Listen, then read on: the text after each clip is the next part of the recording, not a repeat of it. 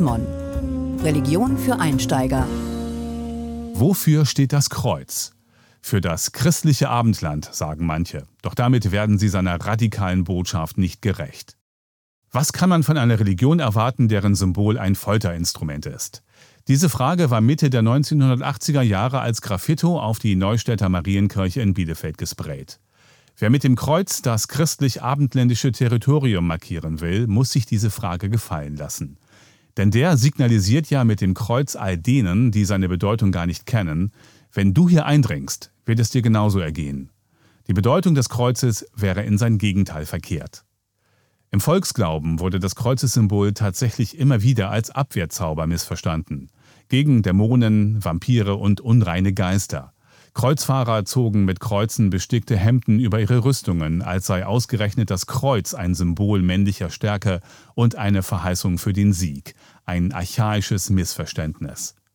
Schon die ältesten religiösen Symbole der Menschheit seien aus Droh- und Abwehrgesten entstanden, schreibt die Religionswissenschaftlerin Ina Wunn in dem Buch Götter, Gene, Genesis, erschienen bei Springer Spektrum mit den Co-Autoren Patrick Urban und Konstantin Klein aus Gesten, wie sie auch in der Tierwelt vorkommen.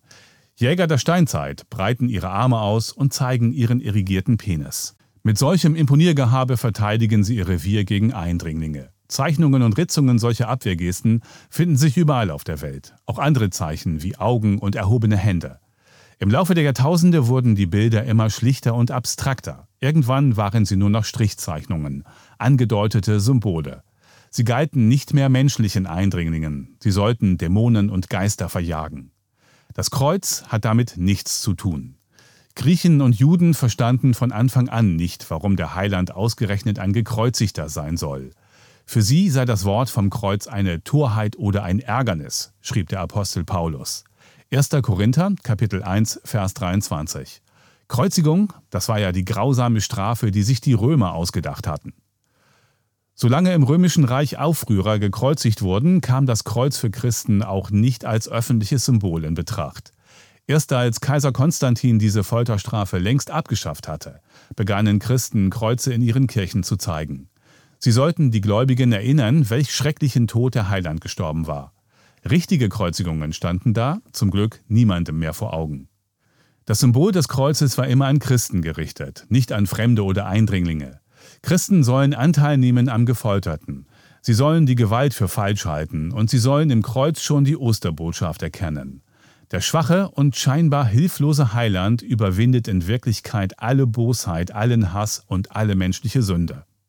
Daran sollten ursprünglich auch die Kruzifixe in bayerischen Amtsstuben und Schulen, die Richter, Lehrer und Schüler erinnern, dass Christus mit seinem teuren Blut für alle ihre Sünde vollkommen bezahlt habe.